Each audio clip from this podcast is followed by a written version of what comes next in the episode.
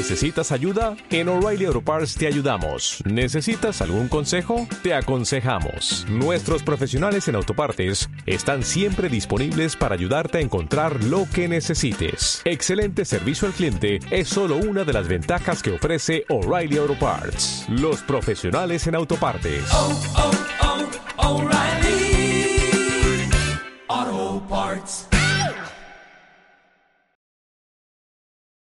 Bienvenidos a Cuentos Mágicos, cuento número 36, La ratita presumida.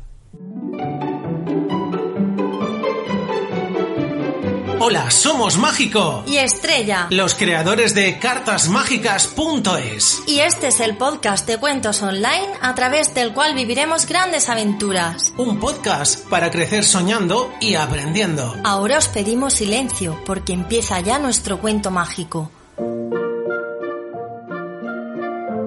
La ratita presumida. Había una vez una ratita muy presumida. Después de mucho pensarlo, decidió que se compraría un lazo rojo para ponerlo en su rabito. Al día siguiente salió rumbo al mercado con su moneda en el bolsillo. Cuando llegó, pidió al tendero que le vendiera un trozo de su mejor cinta roja, la compró y volvió a su casa. Al llegar a su casita, se paró frente al espejo y se colocó el lacito en el rabo. Estaba tan bonita que no podía dejar de mirarse. Salió al portal para lucir su nuevo lazo y entonces se acercó un gallo y le dijo Buenos días, ratita. Qué guapa estás hoy. Gracias, señor gallo. ¿Te casarías conmigo? No lo sé. ¿Cómo eras por las noches? Kikiriki, respondió el gallo. Contigo no me puedo casar. Ese ruido me despertaría. Se marchó el gallo malhumorado. En eso llegó el perro. Pero nunca me había dado cuenta de lo bonita que eres, ratita. ¿Te quieres casar conmigo? Primero dime, ¿cómo haces por las noches? ¡Wow! ¡Wow! Contigo no me puedo casar, porque ese ruido me despertaría. Un ratoncito, que vivía junto a la casa de la ratita y siempre había estado enamorada de ella, se animó y le dijo Buenos días, vecina. Siempre estás hermosa, pero hoy mucho más. Muy amable, pero no puedo hablar contigo. Estoy muy ocupada. El ratoncito se marchó cabizbajo.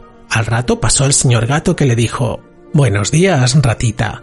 Qué linda estás. ¿Te quieres casar conmigo? Tal vez, pero ¿cómo haces por las noches? Miau.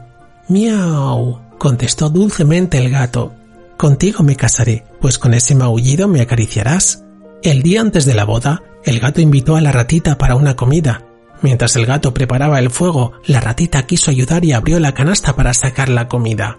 Con sorpresa, vio que estaba vacía. ¿Dónde está la comida? preguntó la ratita. La comida eres tú, dijo el gato enseñando sus colmillos.